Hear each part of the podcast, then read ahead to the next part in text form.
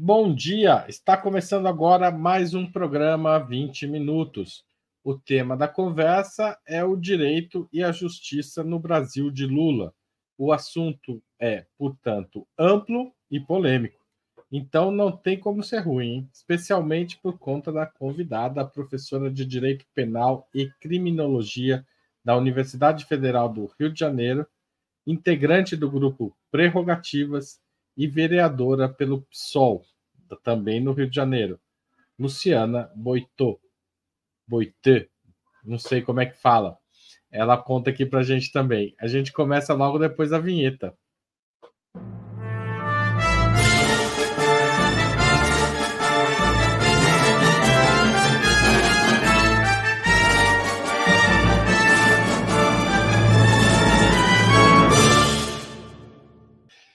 Bom dia, Luciana. Acertei a pronúncia, Boitê? Sim, certíssimo. Bom dia. Mas foi na segunda vez. É. Luciana, muito obrigado por a gente receber aqui no, no 20 Minutos. É uma honra receber você. E eu queria começar com o assunto da semana. O presidente Lula, na Índia, onde participava de um encontro do G20, afirmou em entrevista que Vladimir Putin, presidente da Rússia, poderia vir ao Brasil tranquilamente e que ninguém desrespeitaria a decisão brasileira. Depois, na segunda, voltou atrás e afirmou que pre prender ou não Putin é uma decisão da justiça, não dele, Lula, uma vez que o Brasil faz parte do Tribunal Penal Internacional e que este tribunal já emitiu uma ordem de prisão por crimes contra a humanidade que teriam sido cometidos na guerra da Ucrânia. Em nome do direito, Lula fez bem em voltar atrás e em nome das relações internacionais. Então, Haroldo, prazer estar aqui com vocês, todo mundo que nos ouve. É, bom dia. É, essa questão do TPI, é, é, ela é sempre um, uma, uma questão político e jurídica, né? É um tribunal permanente internacional que foi criado depois de muitas lutas, justamente para garantir a persecução dos crimes mais graves contra os direitos humanos na esfera internacional. Então, o que o, o que o tribunal está dizendo é que o Putin é um criminoso de guerra e que, portanto, é, tem indícios suficientes para ele ser preso e por isso emitiu um mandado de prisão internacional. É, o fato é que uma vez o Brasil, o Brasil ele, não, ele, ele é um Estado parte, ele é signatário e, e nós é, incorporamos as leis do TPI dentro do direito brasileiro, inclusive na própria Constituição. Então, de fato, fez bem o, o, o presidente Lula em voltar atrás, porque não depende de uma, do presidente da República. O presidente da República pode muita coisa no presidencialismo, mas também não pode tudo, porque a decisão, então, de, de eventualmente fazer cumprir uma ordem do TPI, é, ela vai ser do judiciário, mas mesmo assim não vai ser uma escolha do judiciário. Se tiverem presentes formalmente os requisitos, não cabe fazer ao, ao país que recebe uma ordem de prisão internacional do TPI, não cabe fazer um julgamento político a respeito da conveniência ou não de cumprir aquela ordem.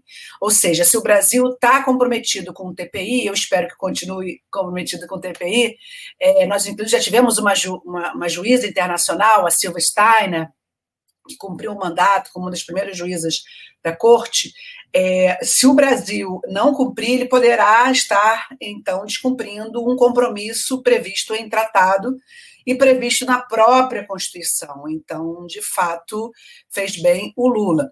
O que me preocupou, Haroldo, é que eu já vi um comentário do Lula questionando o próprio TPI, do tipo, se a Rússia não está, se os Estados Unidos não estão, o que, é que nós estamos fazendo lá? É, e, e, eu acho que essa é uma, é, uma, é, uma, é uma questão importante de explicar, que, de fato, nem todos os países do mundo é, são signatários do TPI, mas o Brasil faz bem em se manter signatário do TPI, na minha avaliação.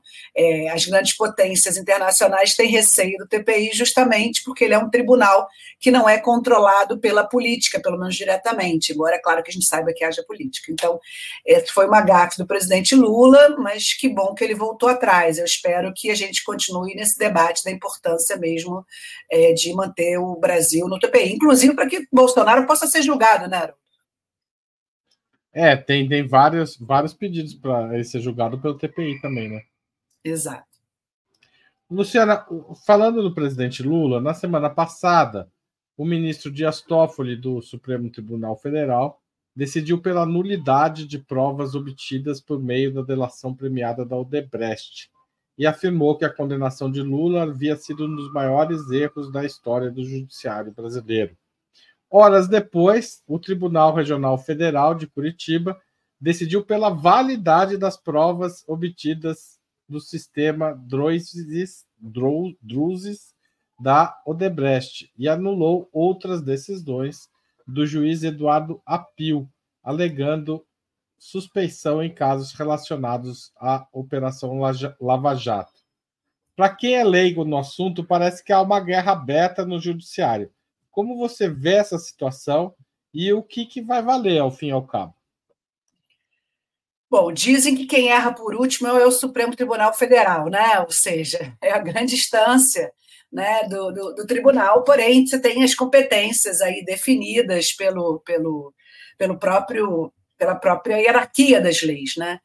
É, Para mim, essa decisão do Toffoli foi uma decisão política, né? O Toffoli tem se colocado desde o início, uma indicação do PT que não necessariamente temos um balanço positivo sobre né, essa atuação do ministro Toffoli, é mais o que a gente o que a gente sabe hoje, depois de todo o acúmulo, inclusive com a ajuda imprescindível da imprensa, do Intercept, né, da, da questão do que tomou conhecimento, né, posteriormente é, é, em relação à Operação Lava Jato, portanto, é, apesar de, de, chamar atenção essa decisão do Toffoli por, por próprios posicionamentos anteriores dele, o fato é que acho que hoje já temos um acúmulo de, desse, dessa, dessa crítica à Lava Jato de uma forma muito veemente, ou seja, é, a própria delação da Odebrecht, as informações que vieram, além da, da, da toda a suspeição da atuação né, do Moro, dos procuradores é, lá, lá em Curitiba, o fato é que essa, essa concentração, isso desde o início me preocupou muito, foi a concentração em poucos procuradores e um único juiz de casos no Brasil inteiro. Isso, para mim, foi uma das, das, motivações desses abusos. Foi muito poder controlado, na, eh, colocado na mão do Moro e dos procuradores. E, no caso, o, a Odebrecht ela foi central nessa pressão para atingir o presidente Lula. Então, eu acho que é um marco importante essa decisão do, do Toffoli, que, vamos dizer, reconfigura também é, essa necessidade da gente é, pensar desses abusos da, da, da, delação premiada, que é um instituto que eu acho bastante perigoso para o nosso sistema de justiça. Agora, a, a, o, o, debate do, do juiz Apio e, e, e, a questão né, lá do, do, do, cotidiano que a gente tem é, no, próprio, no, no, próprio tribunal lá, lá, lá do, do, Paraná é, uma, é um debate que vai continuar. Né? Nós sabemos que tem disputas dentro do judiciário é, em relação a compreensões sobre o sentido da Lava Jato, o apoio político, a crítica política à Lava Jato, e eu acredito que isso vai continuar. Né? O, o, que, o que eu acho mais importante que se busque nesse momento é um equilíbrio dentro das decisões do judiciário, e para isso nós temos um sistema de recursos também que poderá ser acionado. Então, portanto, é, o, o, TRF não vai ser a última instância no caso, então poderá haver recursos para o Supremo, para o STJ, dependendo do tipo de recurso. Então, o importante é a gente acompanhar, mas é natural também a gente ver essas divergências, essas disputas dentro do judiciário.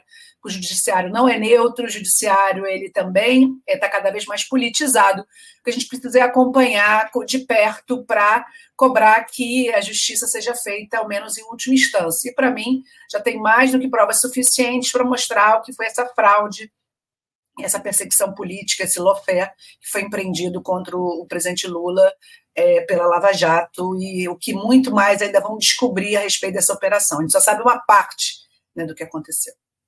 Luciana, mas nesse caso específico são, é, não, não, sei se são exatamente as mesmas provas, porque teria que ver é, cada um dos processos, né, para ver se o Toffoli anulou também as provas. Exato. Né? Mas não parece haver, digamos, um, um, uma, um, uma coisa parece um jogo de truco, né? Que um grita de um lado, o outro grita do outro, e, e para as pessoas que estão de fora do sistema de justiça, isso parece muito é, sem sentido. Por que, que parece sem sentido e como que essas disputas tendem a se resolver, se é que tendem? É, Para mim, o mais contraditório nessa decisão lá do TF4 é a, questão da suspeição, né? O, o Moro fez e aconteceu anos ali, e um dos maiores responsáveis pela prisão do ex-presidente Lula foi o TRF4. Eu acho que é muito importante a gente localizar juridicamente e politicamente qual foi o centro ali né, é, dessa, dessa lógica que, que, que, autorizou, que deu esse poder imenso para o juiz, o então juiz né, Moro, e o Dallagnol, então o procurador Dallagnol, né, que hoje está prestes né, nunca mais voltar para a política. Mas, enfim, a gente acha que essa, essa, essa questão é importante. Ou seja, é, o, o, a, a, lógica que eles estão colocando agora na, na, suspensão do juiz Apio não foi a mesma lógica que eles utilizaram em relação ao Moro. Portanto, eu acho que é um jogo de força mesmo. É um, é um, tá, tá tendo um, um confronto político do TRF4 tentando manter né, o, o, o país ainda sobre a égide da Lava Jato e o Supremo tentando arrumar a casa, ou seja, se manifestando no sentido de e provando, na minha, na minha opinião, está mais do que provado, e Toffoli tem razão, no sentido do que foi essa Lava Jato. Agora, é, lá em Curitiba, essa disputa está colocada, está colocada e está personalizada no juiz Api, que eu acho que poderia ser um, ter sido um pouco menos. Ele poderia ter sido um pouco mais moderado também nas suas posições, né? Acabou que houve uma, um confronto também ali muito público do juiz, e isso pode ter também é, levantado um pouco a temperatura no TRF4. Então, a gente vai ter que esperar para ver o que, o que acontece. Mas é isso. A última palavra vai ser do Supremo Tribunal Federal. Vamos ver aí os próximos passos. Eu também não conheço a fundo os dois, os dois processos para poder opinar em, em, relação a provas, a, a, a, detalhes do processo. Mas o que, o que para mim está colocado aqui na grande política, numa análise assim é, é, mais panorâmica aqui dos tribunais, é que o TRF4 está se colocando ainda numa posição de defesa da Lava Jato é, nesse confronto que, tá, que, que sempre é, é, é, houve dentro do judiciário, só que antes a gente não tinha é, outras, ou, outros, outros, vamos dizer, desacordos. Né? A Lava Jato era quase que hegemônica dentro do judiciário, com pouquíssimas condições de, de ser freada. E a culpa também não é só do Moro, é do judiciário como todo, foi do Supremo também que deixou chegar onde chegou.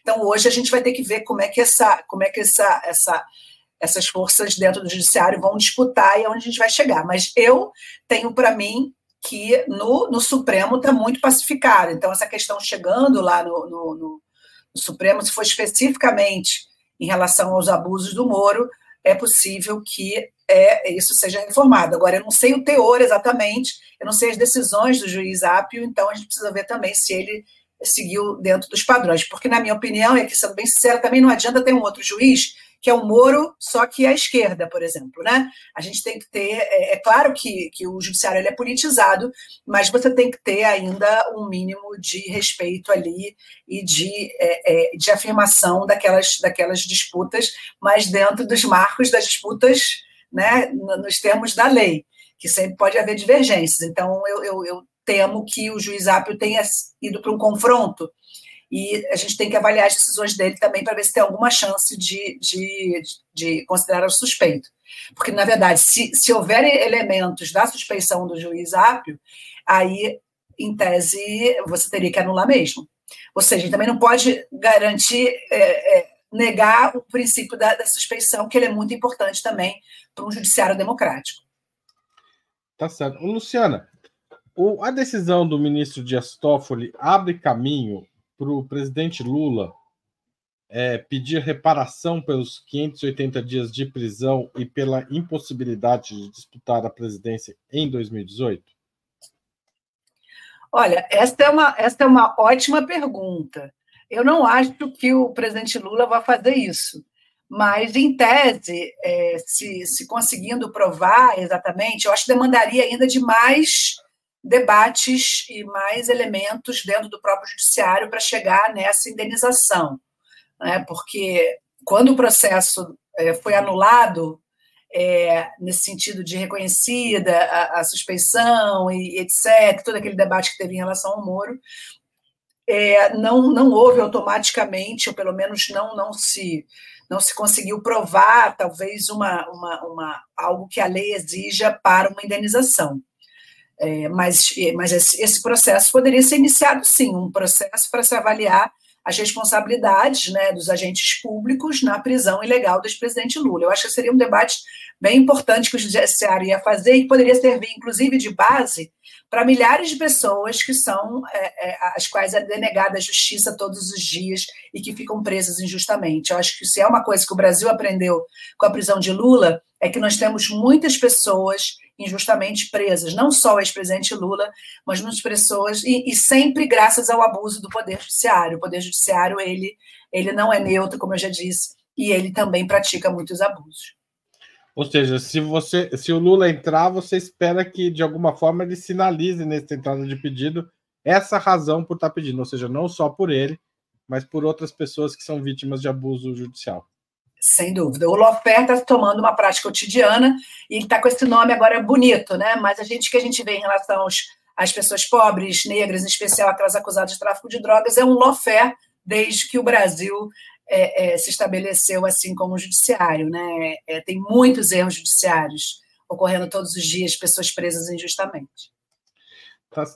É, Luciana, a presidenta Dilma também foi absolvida em agosto da acusação de ter praticado pedaladas fiscais, dessa vez pelo TRF-1, que é o Tribunal Regional Federal de Brasília. O PT entrou com uma ação pedindo a anulação do processo do impeachment, de impeachment depois dessa decisão. Se isso ocorrer, Dilma também entra na fila dos que podem pedir indenização? Em tese, sim, né? Em tese, ela foi uma das pessoas mais atingidas, né, né dentro dessa, dessa disputa política. E, e sofreu, a Dilma sofreu uma violência política de gênero muito grande e ela foi alvo de também uma grande armação, né? Sem dúvida alguma, é, essa, essa decisão do, do TRF1 abre margem para isso. É, agora, tem argumentos para outro lado também, né, dizendo que foi uma decisão política do, do, próprio, do próprio parlamento, e aí a gente entraria num debate sobre as próprias esferas né, dos poderes, no sentido que o impeachment é um processo político, não é um processo judiciário, e por aí vai. É, mas nesse caso, assim, cabe um, um debate interessante, que é você também é, analisar esse instrumento da política, o impeachment, e, e, acho que a gente, o Brasil precisa amadurecer também nesse, nesse, nesse instrumento do impeachment, para justamente ele não ser instrumentalizado. É um instrumento importante de responsabilização que não precisa ser, não pode ser banalizado nem instrumentalizado como uma forma de perseguição política, né? É, é, a gente sabe que não tinha nenhuma acusação contra, não tinha nada contra Dilma, a não ser uma vontade política de instrumentalizando um instituto sério que é o impeachment, que depende né, de, de, violações à lei para poder ser implementado. Então, eu acho que vai ter um bom debate, embora não seja automática, por exemplo, a indenização. Teria que entrar no, no, numa seara que eu acho que, do outro lado, poderia, poderia se argumentar isso, que o impeachment é um processo político, né, e não judiciário no sentido da, da, da, da a responsabilização é uma avaliação do Congresso naqueles, naqueles marcos e não é, em relação específica a uma investigação em curso. Mas eu, eu entendo que esse debate está aberto e vai ser um debate muito importante. Tomara que a gente, nesse debate, consiga avançar para ter é, um processo de impeachment mais garantista e que possa aí é, ser, ser, de alguma forma, blindado dessa usurpação que foi feita em relação a esse instituto para perseguir a ex-presidenta Dilma, que está muito bem nessa foto que você mostrou, né? Que bom que ela está bem lá, presidente do BRICS. Ela merece, que foi uma das, das pessoas, das mulheres mais perseguidas, primeira mulher presidenta do Brasil. Eu acho que a gente tem que aqui fazer todo o reconhecimento a Dilma e nossa solidariedade por tudo que ela passou. Aí, mais um pouquinho tá da bem? Foto. Tá ótima. Tá que ótimo. bom. É... Luciana, essa questão do equilíbrio entre os poderes, o judiciário, de certa forma, foi o protagonista do desequilíbrio, né? Foi um dos protagonistas.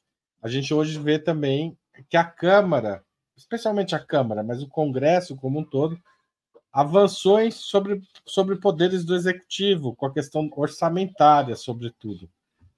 É, o jogo político segue andando, não é um jogo, é, digamos, não é era bom e ficou ruim e vai voltar a ser bom, né? A gente sabe que é um processo.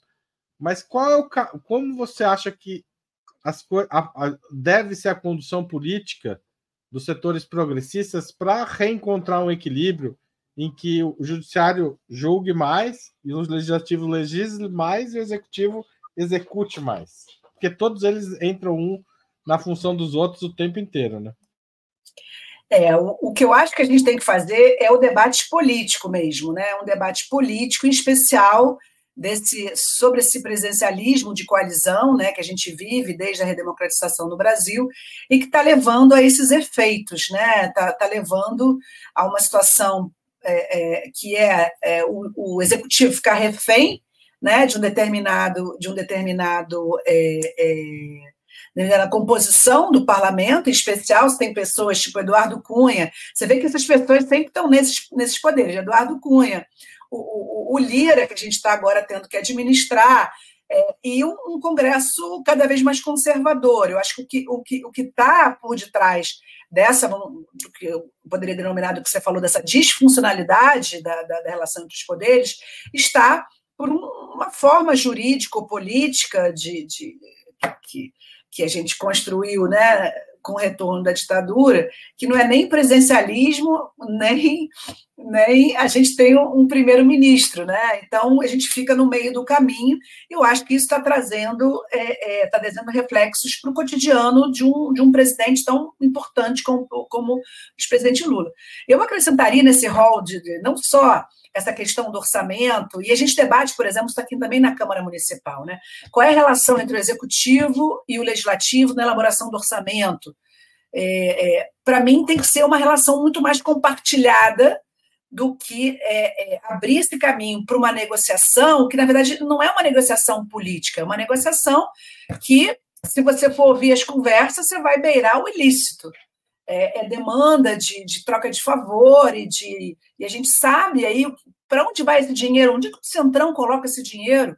Eu tenho muita curiosidade de saber, cada negociação que, que o Centrão faz com, com o governo federal, com, com, com, com o governo, o, o que, o que, que é, para onde vai o dinheiro lá? A gente já sabe que vai para a família do, do, do, deputado, que vai para um lugar lá onde o outro é prefeito. Então, a gente está precisando é, efetivamente moralizar esse debate político é, em padrões aceitáveis. É claro que sempre vai ter uma negociação política, mas eu acho que a gente está.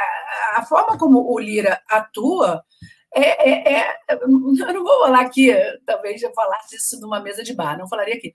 Mas, assim, está é, é, no limítrofe ali de uma, de uma corrupção, de uma, de uma atuação contra a lei. Então, eu acho que esse sistema ele está levando a consequências justamente da nossa. E aí o judiciário, quando entra na história também, você acaba dando um peso para o judiciário, que o judiciário também talvez não devesse ter. Mas aí o, o judiciário entra nessa disputa, nem sempre para pacificar essa disputa. E, ao mesmo tempo, Haroldo, eu acho que um, é, é uma questão que eu queria colocar, eu, a gente vai falar sobre isso depois, mas é importante colocar também, Aí acaba que o judiciário, de forma disfuncional, se mete em temas que não deveria e, ao mesmo tempo, é questionado pelo parlamento quando ele exerce sua função princípio, que é de controle de constitucionalidade, por exemplo, que nós estamos vendo nas ADPFs e nessas ações. Então, eu acho que está faltando é, moderação, está faltando chegar assim em marcos garantistas, em marcos é, é, nos quais a moralidade pública possa ser afirmada por todos os poderes, né? e não a gente naturalize essa disfuncionalidade e essa zona limítrofe, como eu falei, entre a política e o crime. Né? Tá certo. Luciana, no sábado, a gente já tinha marcado essa entrevista, mas o Alexandre de Moraes fez mais rápido que a gente. O, o, o Alexandre de Moraes aceitou o instrumento de delação premiada do coronel Mauro Cid, né, envolvido em vários casos que também chegam no presidente Bolsonaro. É, com isso, é, há uma certa expectativa do que pode ser, o que vai ser dito pelo Mauro Cid. Mas muita gente critica, inclusive a Procuradoria-Geral da República, o fato da PF de Lula usar de um recurso jurídico que, ao fim e ao cabo, foi o que levou à condenação em Curitiba. Essas críticas fazem sentido o uso da delação está bem feito nesse caso? Como você avalia? Então, eu sou uma pessoa extremamente crítica do Instituto da Delação Premiada. Eu, eh, se eu fosse parlamentar e chegasse um projeto de lei, né, esse projeto que, que levou à alteração, eu teria votado contra, porque eu entendo que é um instituto que é o, é, é, ele cria é, espaço para os abusos. É, falta é o caminho do inferno. Sim. É o caminho do inferno. Mas o que é importante também que seja dito é que esse instituto está na lei. Então, querer também que a Polícia Federal, pelo fato do Lula ter sido vítima da relação branca, a Polícia Federal deixe de usar esse instrumento, eu acho que aí é, é, é, uma, é uma cobrança que não é injusta, que não é justa e que não é razoável nesse sentido. Então, quer dizer, que houve, houve então. Então, vamos, se, se, se quem está criticando tem acordo que nós devemos tirar a delação premiada do nosso, da nossa lei, então vamos nesse caminho. E não de ela estar vigente e vamos deixar de usar. Agora, eu não conheço os termos dessa delação premiada.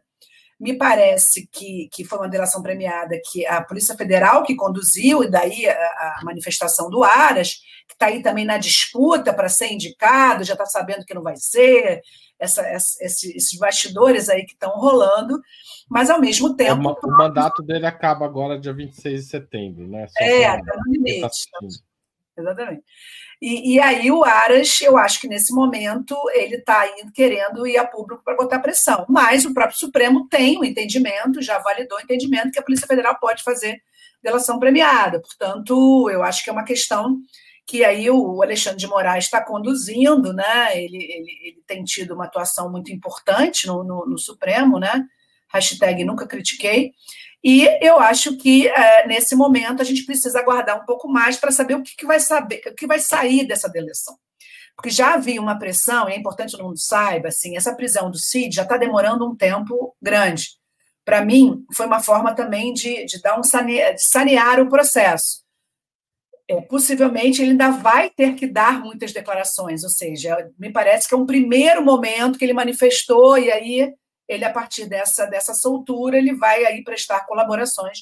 Mas, é, na verdade, não tem muito o que ele fazer, né? Na verdade, ali é, um, é uma situação processual que ou ele vai negar e vai se afundar, negar tudo, ou assumir para si sozinho, botar a culpa é, é, para livrar o, o ex-presidente Bolsonaro, ou os dois vão assumir juntos, que a delação premiada vai permitir aqui é que ele consiga uma redução da pena, é, e ele é filho de um general importante também, né? Possivelmente o general está falando, não vou, o meu filho vai pagar o pato desse, desse Bolsonaro, né? Eu acho que é um pouco o que está por detrás. Esperemos aí para ver o conteúdo dessas delações. Eu acho cedo ainda para falar sobre elas sem conhecer o conteúdo exato.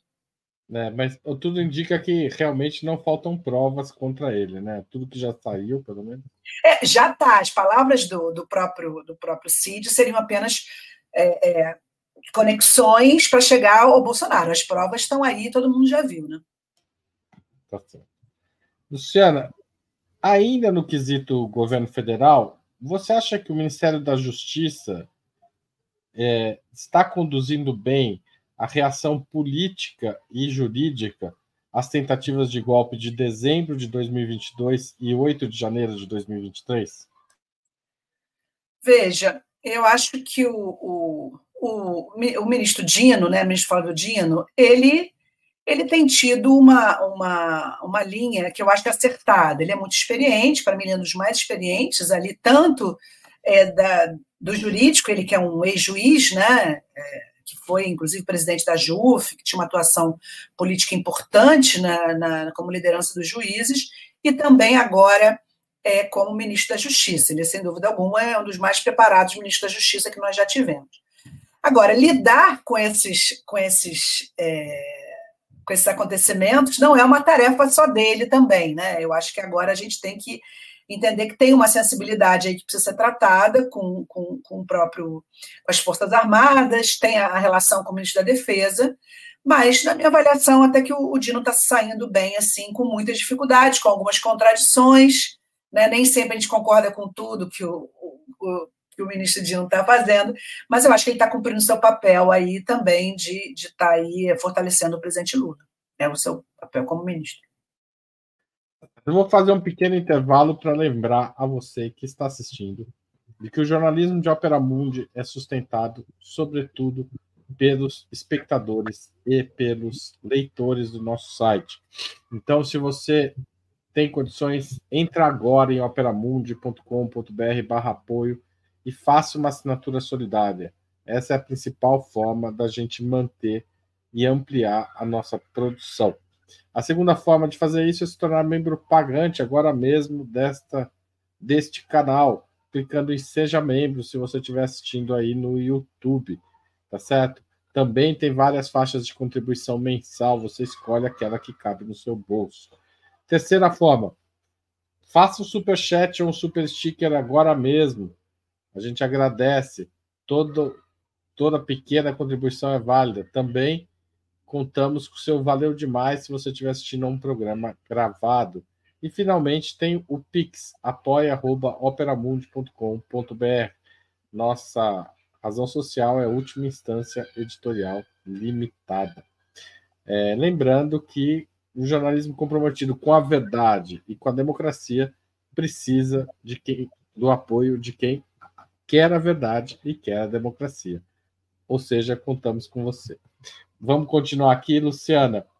É, ainda, não, mudando um pouco o foco da nossa conversa, ainda que você tenha falado do Alexandre de Moraes, então eu também falei dele, né? Eu queria falar sobre os direitos de quem não está no topo do sistema político, mas na base social, né? O voto do ministro Alexandre de Moraes sobre o porte de maconha, que na prática revê como vinha sendo aplicada a lei de drogas, especialmente quanto à maconha, tem potencial de mudar a lógica de atuação das polícias e também de tirar acusados de tráfico das prisões. Isso melhoraria a vida de jovens negros e pardos que hoje são as principais vítimas de ações estruturalmente racistas das polícias brasileiras? Então, Haroldo, é, a expectativa nossa é, dentro desse, desse, dessa ação, né, uma ação que tramita já há muitos anos, a sustentação foi em 2015, é, a nossa expectativa tem que ser positiva, no sentido de alguma modificação. Mas também nós não podemos ser ingênuos e, e achar que vai ser uma canetada do Supremo que vai mudar uma realidade histórica de séculos né, de, de racismo, séculos de autoritarismo. Nós temos uma polícia militar hierarquizada, que é, pela Constituição, é, é, é força complementar né, do, das Forças Armadas, ela é acessória ao papel das Forças Armadas, e é justamente quem faz essas prisões né, é a Polícia Militar. Então, mudar toda uma cultura do judiciário é algo que não é automático. Eu tenho minhas críticas a essa decisão, porque, em especial, esse destaque em relação a somente a maconha, que foi, por, por dizendo assim, que eu imagino que o juiz tem que ter pensado, foi o possível para eles, numa, numa, análise puramente política, de aceitação na sociedade, de, de dialogar com a sociedade. Para mim, isso, por si só, essa diferença entre ser só é, a, a, cannabis e, e, deixar as outras drogas dentro do, dessa mesma lógica da criminalização, isso por si só já vai ser um problema, porque você pode também fazer com que a polícia resolva, por exemplo, começar a prender é, usuários, em especial usuários de crack em cenas abertas, é, resolver, resolver colocar seu foco na cracolândia. Portanto, continuaremos a ter jovens negros e pobres encarcerados, é, só que com, uma, com relação a outras drogas. Então, assim, muitas coisas podem acontecer, é, não necessariamente, necessariamente positivas nesse cenário é, pós, é, é, vamos dizer, descriminalização do usuário de maconha. Inclusive, pesquisas é, realizadas quando da mudança da lei em 2006, da lei de drogas em 2006, mostram que quando houve a despenalização é, do usuário, que então, desde 2006, passou a ser sujeito somente a medidas alternativas, isso levou ao aumento do encarceramento por tráfico. Então, a preocupação da, do quantitativo que o próprio, que o próprio é, Alexandre de Moraes traz é que deve ser também é, cobrado e, cotidianamente, a gente tentar trabalhar para essa mudança da cultura. Mas, ao mesmo tempo, a gente sabe que a própria polícia pode plantar droga para querer prender uma pessoa. enfim, ou a gente vai transformar a cultura, modificar a cultura, em especial a cultura autoritária das polícias e também do próprio Poder Judiciário, eu acho que o CNJ vai ter um papel importante nesse futuro, aí, a partir dessa decisão do STF, ou então o que a gente vai ter é uma descriminalização que vai continuar, por exemplo, protegendo o playboy branco da Zona Sul e, de alguma forma, é, se possa criar outros mecanismos que vão manter presos os jovens negros e pobres, talvez não mais por maconha, mas por outras drogas ou por, por, circunstâncias da própria atuação cotidiana e racista da polícia. Então, é algo que a gente tem que acompanhar de muito de, muito de, é, muito de perto e a gente precisa de outros órgãos que monitorem essa atuação pós-decisão do STF. E aí eu menciono o CNJ, que eu acho que tem importância enorme, porque regula a atuação dos juízes, né? E também, para mim, a atuação do Conselho Nacional né, de Políticas sobre Drogas, que é um, um CONAD, famoso CONAD, que eu espero que possa ter um papel também importante nessa atuação pós-decisão do Supremo Tribunal Federal. Mas os riscos continuam os mesmos de mantermos esse encarceramento em massa. É, esse, esse é o meu receio. É, mas a gente tem que também tentar avançar aí. Eu acho que logo em breve deve chegar uma outra ação é, para questionar também essa criminalização do usuário de outros, outras substâncias psicoativas é, consideradas ilícitas também. A gente precisa avançar nessa política, avançar para uma política mais realista, mais coerente, mais respeitadora dos direitos humanos da política de drogas, que não basta também ter pequenas medidas se a gente não for atuando na modificação, na transformação mais ampla do próprio sistema proibicionista, do modelo proibicionista que temos. Nessa votação sobre a questão das drogas, é, chamou atenção a posição do ministro, do novo ministro Cristiano Zanin, né, que teve um dos votos mais conservadores dessa, é, desse, digamos, dessa disputa. É, como você viu esse voto e, é, em linhas gerais, a recente atuação do Zanin, que é um, foi recém-nomeado né, na vaga do Lewandowski pelo presidente Lula. Lula errou em, em nomeá-lo? Na minha opinião, errou muito. Como tem errado, infelizmente. Eu sou uma grande admiradora do, presidente Lula, votei nele, fiz campanha desde o primeiro turno, mas os erros que ele já cometeu historicamente, que o PT cometeu historicamente em relação ao Supremo, infelizmente estão sendo, sendo reproduzidos agora nesse cenário. Né? Cristiano Zanin ele foi indicado por ter sido advogado do Lula, como uma escolha pessoal, mas, para mim, é um erro tratar uma escolha para o Supremo como uma escolha pessoal porque ali se, se trata de um cargo que tem muito poder, e Zanin vai ficar muitos anos ainda, mais de 25 anos ali como ministro supremo, se quiser, é, e foi um erro ter indicado alguém que não se sabia as posições. Então, é, é, em especial, um voto que eu achei.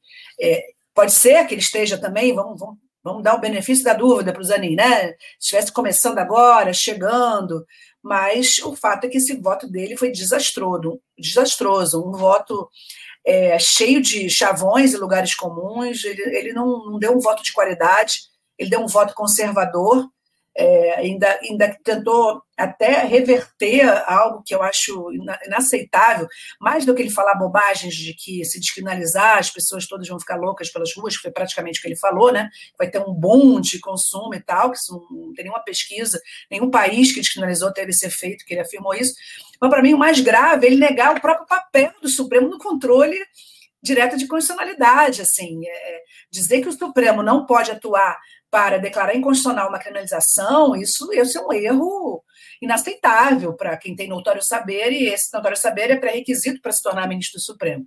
Se temos exemplos de cortes supremas no mundo todo que atuam justamente nessa seara. Então, ele, ele enquanto membro do Poder Judiciário, não afirmar uma competência histórica daquele tribunal, eu acho que isso é lamentável, mas eu dou o benefício, pelo menos na dúvida, espero que ele é, entre nos trilhos daqui para frente, pois ainda vai ficar muitos anos.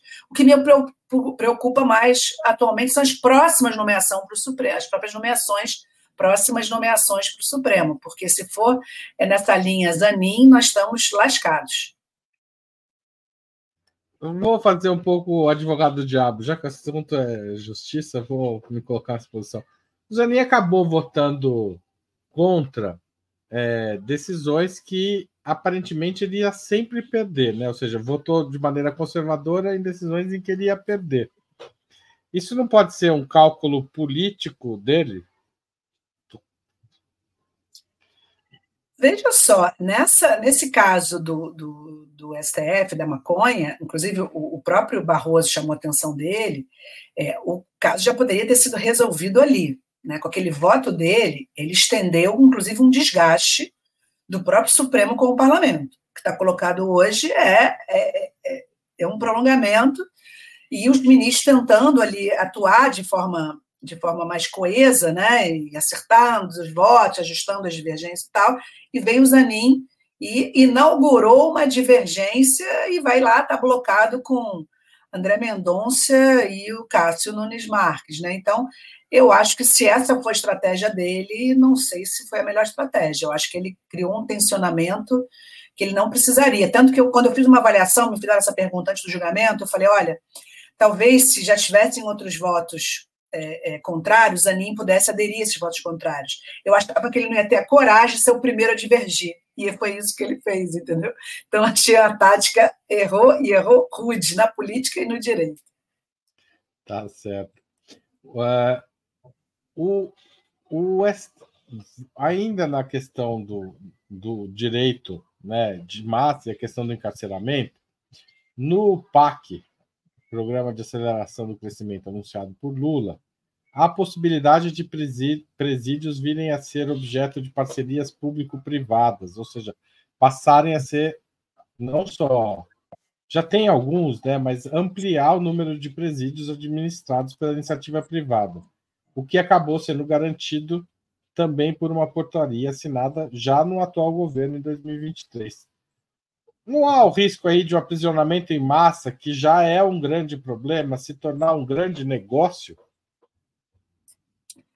Com certeza, Haroldo. Eu acho que a gente tem um problema sério nesse ponto, que a gente não está discutindo. É, são tantos assuntos né, que a gente não está conseguindo, eu acho que ter um debate público, uma cobrança pública mais forte do, do presidente Lula em relação a isso. O fato é que nós temos nos ministérios hoje, nos mecanismos todos de acompanhamento, de, sistema penitenciário, temos pessoas muito boas que vieram da sociedade civil, vieram dos movimentos sociais organizados de luta é, contra o aprisionamento em massa. Então, eu estou esperando que haja também alguma possibilidade da gente frear isso a partir de experiências já adquiridas por pessoas que estão em cargo-chave desse governo. Né? Então, eu, eu aqui faço um, um apelo para essas pessoas que ocupam esses postos-chave, que essas pessoas precisam de mobilizar e a gente precisa, enquanto né, é, é, é, sociedade civil também, e crítica, no, no, meu caso, acho que uma crítica que o pessoal vai ter que assumir um papel importante também nisso. Né? Nós também estamos aí apoiando o governo, mas temos uma posição de dependência em relação ao governo. Eu acho que é essencial a compreensão do seguinte: a privatização de presídios não deu certo nem nos Estados Unidos. Os Estados Unidos hoje está é, rompendo esses contratos, porque é um grande gasto público que não reverte em nada de forma positiva. O que o Brasil tinha que estar é, investindo é em prevenção né, ao aprisionamento, deveria estar investindo em medidas alternativas, deveria estar investindo em desencarceramento, pois o encarceramento não resolve nenhum problema, ainda agrava os problemas, né, que são questões sociais, que muitas vezes estão, estão nesse caldo que leva a pessoa a ser encarcerada, e são, acima de tudo, uma, uma forma é, é muito cara de piorar o problema. E a iniciativa privada, isso virando um negócio, o que vai acontecer é cada vez mais um incentivo a essa lógica, ou seja, para ter o lucro, vamos prender mais. Daqui a pouco não temos marketing, é financiamento de campanha. Então, é, é a trilha que o governo está tá, tá adotando, inclusive para mim, não está no programa que, que, que, elegeu Lula. Esse era o programa do PSDB, esse era o programa de Bolsonaro. Se a gente for ver a experiência de Minas Gerais, inclusive, que é onde as parcerias público-privadas nas prisões estão mais avançadas, esse é o governo do Zema e o governo bolsonarista. Eu acho que a gente tem que cobrar também uma coerência ideológica do governo Lula com as pautas que o elegeram, com os movimentos que o elegeram. Então, se, se Lula, e, e eu acredito que o presidente Lula, apesar de não querer nomear uma ministra negra para o STF, e eu estou nessa campanha Mulheres Negras no STF, apesar dele não, não, não querer é, ter, tá, tá, tendo essa dificuldade de nomear mulheres e mulheres negras em especial, o fato é que a, a campanha para eleger Lula teve ampla participação no movimento negro, o Lula se compromete com a luta antirracista, nós temos a Aniele Franco no Ministério da Igualdade Racial, nós temos Silvia Almeida no, nos Direitos Humanos, temos Sônia Guajajara, e a gente tem que sim cobrar coerência do, do, com, com esse governo Lula. Não dá para ser eleito é, e adotar, ser eleito com um programa e adotar uma política, uma política da direita, é uma política de quem se opõe ao governo Lula. Em especial, tô, eu, dou esse exemplo do caso de Minas Gerais, né, com todas as, as, as questões estão colocadas. É, é, é, é a gente vai virar o quê? O, o, o, a política do Zema, que vai ser aplicada para a política do, nacional do, do governo Lula? Não pode. Né? E, é, é um lugar, é uma forma de gastar muito dinheiro para fazer as pessoas é, é, passarem por situações de tortura, de violência, separação das suas famílias, e o encarceramento só promove mais criminalidade. Vide o PCC, que surgiu nos presídios de São Paulo, vide as organizações criminosas que estão organizadas dentro dos presídios aqui no Rio de Janeiro e no Brasil inteiro. Então, aumentar o, o, o número de presídios, ainda fazer os, os o capitalismo lucrar com aprisionamento, isso é um tiro no pé, isso é um absurdo, e para mim, inclusive, é inconstitucional. A gente vai ter que debater isso também, eventualmente, no Supremo, pois não se pode terceirizar esse poder de punir. Mas ele já está acontecendo nas justiças estaduais, né, Luciano? Sim, então, em alguns, em alguns estados, aqui no Rio de Janeiro estão tentando, em Minas Gerais, onde está mais avançado, a gente precisa enfrentar esse problema. E na minha, e na minha avaliação, isso vai contra a Constituição. Inclusive, já, eu, há muitos anos que eu falo sobre esse tema, já fiz um, um, um debate com, inclusive com um advogado que defendia uma posição oposta à minha, em Minas, estava em Uberlândia fazendo um debate sobre isso, um debate grande, e a gente consegue demonstrar que essa, essa é que agora eles não chamam mais de privatização, chamam de parceria público-privada, justamente também para dar uma, uma forma jurídica menos, né, que chame menos a atenção. Mas para mim não está nos marcos constitucionais você colocar, você criar é, prisões e, e, e, deixar sob a administração da iniciativa privada, ou mesmo essa política de é, financiamento privado de construções é, de presídios. Isso, na minha avaliação, não, não se sustenta nos marcos da nossa Constituição. Luciana, nos anos é, 90, a gente viveu várias tentativas de reforma do judiciário. A criação do Tribunal de Pequenas Causas, por exemplo, foi uma delas. A gente teve recentemente uma mudança importante com a questão do juiz de, juiz de garantias. Demorou quantos anos? É, 35 anos quase, né? 30, mais de 30 anos para ser. Agora estou na mesa do Fux. Quantos anos? Dois, três anos na mesa do Fux, agora nesse último. Pois é. É, mas o judiciário não se tornou mais acessível à população pobre, aparentemente. Talvez você discorde dessa minha afirmação. Uh, o Brasil precisa de uma nova reforma do judiciário. É possível reformar o sistema de justiça brasileiro na atual conjuntura ou a gente caminha na atual conjuntura a gente corre o risco de ter um sistema ainda pior? Bom, o poder judiciário é a cara do nosso Brasil, né? Nós não podemos esperar que, que poder judiciário seja algo diferente do que é o cotidiano da política brasileira, desse, desse país que é racista, desse país né, na, no qual o marco é a desigualdade, é, no qual o capitalismo feroz ele corrói toda e qualquer tentativa né, de avanço na aquisição de direitos, e na qual a diferença entre os mais ricos e os mais pobres cada vez aumenta.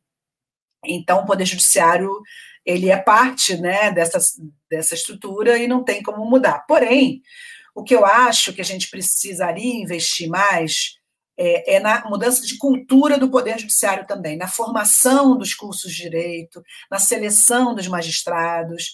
Precisamos ampliar o número de, de mulheres nos espaços de poderes do Poder Judiciário, espaços de poder do, do da Justiça. Precisamos de mais é, negros e negras nesses espaços mas entendendo que não é só uma política que poderia ser chamada de identitária né, nessa, nessa, nessa configuração do judiciário. Não só reparação histórica, né?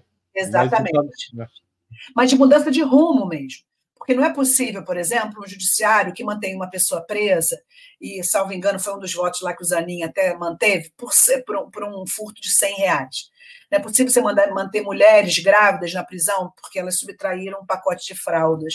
Não é possível a gente ter né, essa lógica é, é, de, da justiça do trabalho, de, de cada vez de ter, ter, retroceder mais nos direitos historicamente construídos, né, do direito social dos trabalhadores e das trabalhadoras. E não é possível você ter um acesso à justiça é, para todos sem que a Defensoria Pública possa estar fortalecida, porque é a Defensoria Pública, por exemplo, responsável pela maioria dos processos da população brasileira. Ou seja, a gente precisa democratizar e popularizar o judiciário. E aí vai além do, do próprio juiz de garantias, mas o juiz de garantias é importante, a gente teve audiência de custódia, a audiência de custódia melhorou um pouco, mas aí se põe um juiz na audiência de custódia, que o juiz realmente crê, e não sei quem ensina isso a ele, ou melhor, eu sei quem ensina, né? são os doutrinadores tradicionais, esse conservadorismo, esse punitivismo, que ele está na audiência de custódia para manter aquelas pessoas presas. Então, não faz sentido você ter instrumentos que poderiam, por exemplo, ter um, um, alto potencial de desencarceramento, e para isso foram criados, a audiência de custódia foi criada para reduzir o sobreencarceramento, mas você tem um judiciário que não consegue aplicar aquele, aquela, aquela, aquela, aquela cultura de desencarceramento naquele instituto que foi criado para isso. E é, é, a própria delação premiada também, ela, ela é instrumentalizada por essa cultura punitivista, abusiva e autoritária do Poder Judiciário. Nós precisamos é, reforçar é, o reconhecimento de direitos e garantias individuais, precisamos garantir o acesso à justiça, fortalecer a defensoria pública. Precisamos, Haroldo, repensar o papel desse Ministério Público. O Ministério Público foi pensado para atuar nos interesses difusos, para ser fiscal da lei, e o, e o, Ministério Público hoje ele, ele, é um, ele, é, ele é um quarto poder, ou quinto poder, e ele não atua nos marcos democráticos. Nós temos um, um Ministério Público hoje, por exemplo, que não atua no controle externo da atividade policial. Nós temos um PGR como o Aras, e que quer se manter com essa lógica de né, fazer acordos e pactos. Nós temos a Procuradoria da Justiça nos estados que não cumprem seu papel né, de investigar os grandes crimes, de, de ter uma, um, um, garantir né, políticas é, para 99% da população. Nós temos um judiciário extremamente elitista, extremamente autoritário, racista e violento porque também absolver policiais que, que, que executam pessoas, você manter esse padrão. Então, para mim, é, é, mais uma mudança mesmo do sistema, que, que deve ser outro, que eu acho que o capitalismo também nos amarra, né? as reformas possíveis judiciárias estão amarradas dentro dessa lógica capitalista, racista, machista, excludente, é, e desigual, mas, ao mesmo tempo, ou não adianta a gente aprovar institutos sem mudar as estruturas, sem ter o foco da democratização, na popularização do judiciário, como defensor dos direitos humanos, e não como ele próprio sendo violador de direitos humanos. É aí que está o problema. Não tem um problema no CNJ, por exemplo, que todos os membros são ligados ao direito, né? Não tem uma pessoa lá que não seja advogado, juiz ou promotor. É, não precisava ter? Eu entendo que sim, eu entendo que o CNJ ele deveria ser, ser um, um, um mecanismo muito mais é, aberto, externo ao próprio Poder Judiciário, porque senão ele repactua também né, a, a própria lógica é, do sistema. Mas eu acho que não é nem isso, porque nem o papel, por, dizer, por assim dizer, de alguém dentro do sistema que precisaria é, atuar, o, o, o CNJ está conseguindo dar conta. Ou seja, tem até uma questão, poderia ser interna corpus, por exemplo, uma corregedoria forte, né, uma fiscalização, é, é, nem isso ele está conseguindo. E talvez seja esse o motivo também, porque ele, ele, ele também está dentro do, da, daquele sistema dos pactos e nas negociações que o próprio sistema coloca. Então, talvez a gente precisasse mesmo ter um, um controle literalmente externo, né? um controle que fosse é, mais é, fluido e, e, e, e transparente para a sociedade, com participação maior da sociedade civil. Eu acho que a gente tem esse grande desafio em todos os conselhos da República de ampliar a participação social, porque, sem dúvida alguma, é quanto mais democracia a gente tiver, quanto mais transparência é, a gente tiver, o, o país vai ser menos injusto, vai ser menos desigual, a gente vai conseguir é, avançar ainda dentro desses marcos né, capitalistas aí e, e, e da, da, dessa superestrutura da exclusão que, que é, é, é, o cotidiano e a tradição em nosso país. Mas você tem toda a razão. Luciana, a gente sempre acaba aqui o nosso programa, a gente já está com 55 minutos quase, pedindo aos nossos entrevistados que sugiram um livro, um filme e ou uma série que seja importante ou para o assunto que está debatendo ou por outra questão. Então, eu queria te perguntar qual é o seu livro.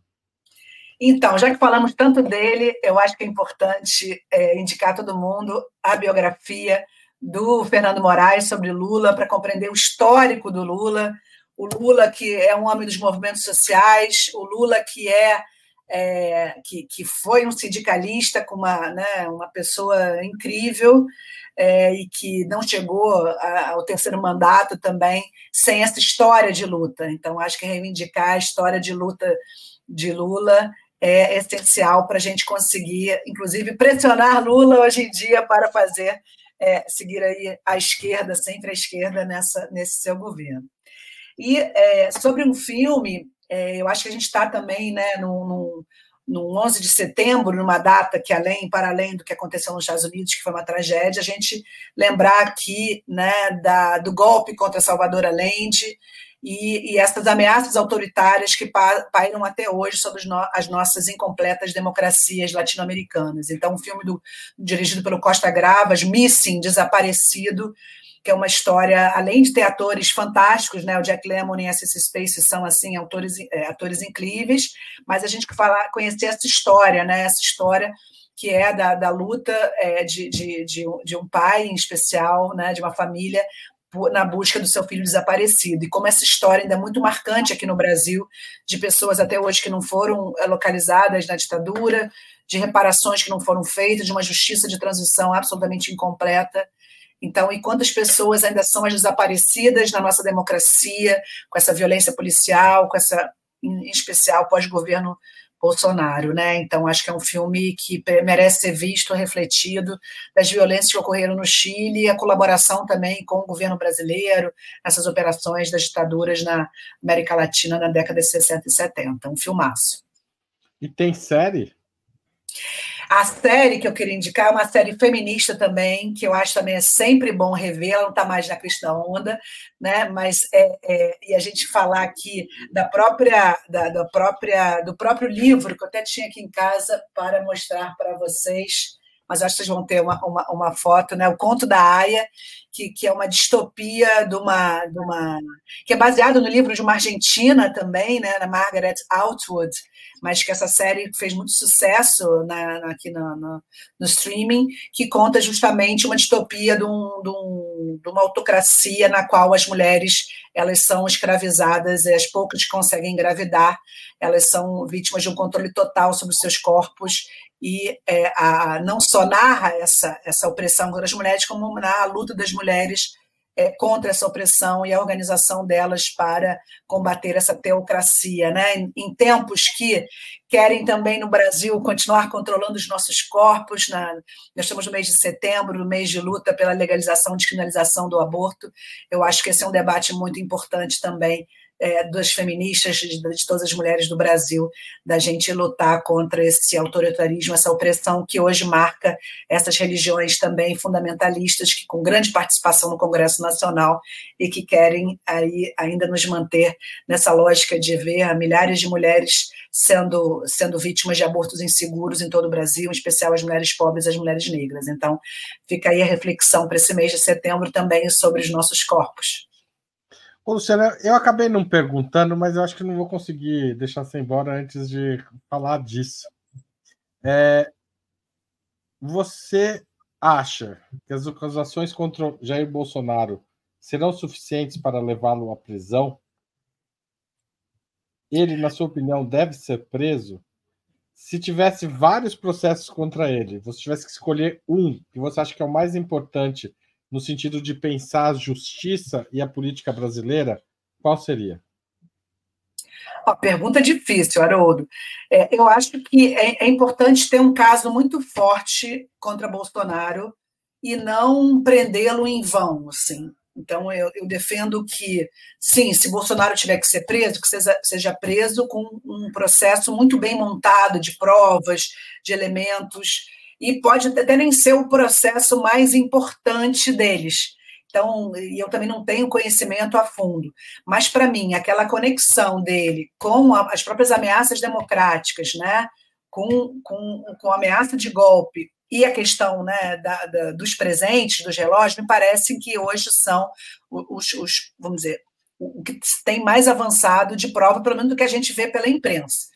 Então, eu acho que é, é, é, provar essa tentativa de golpe dele seria muito importante para a nossa democracia, para a reafirmação da nossa democracia, para o fortalecimento da nossa democracia, e também precisamos dar uma lição às Forças Armadas, ou pelo menos a, par, a parte antidemocrática dessas Forças Armadas, que vem aí com essa lógica desde a ditadura, é, dessa ausência de justiça de transição. Né? A Argentina, por exemplo, fez uma grande, uma grande limpa pós-ditadura. Eu acho que está na hora também do Brasil fazer uma limpa com, esse, com essa parte das Forças Armadas, não é, não é todas as Forças Armadas, não vou generalizar também, mas uma parte golpista e que estava aliada a Bolsonaro.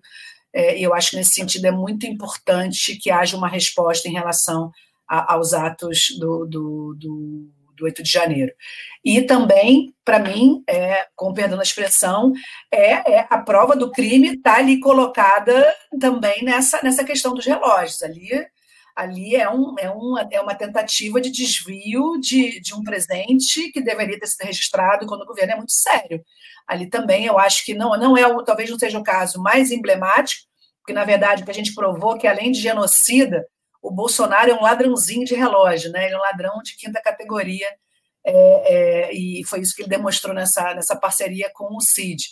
Então, mas eu acho que seriam os dois casos, me parecem, que precisam avançar e já temos elementos para isso, em especial o financiamento e o apoio né, a, a esses atos antidemocráticos. Tá certo, Luciana. Eu queria te agradecer muito por essa entrevista. Foi um prazer conversar essa hora com você, foi muito produtiva.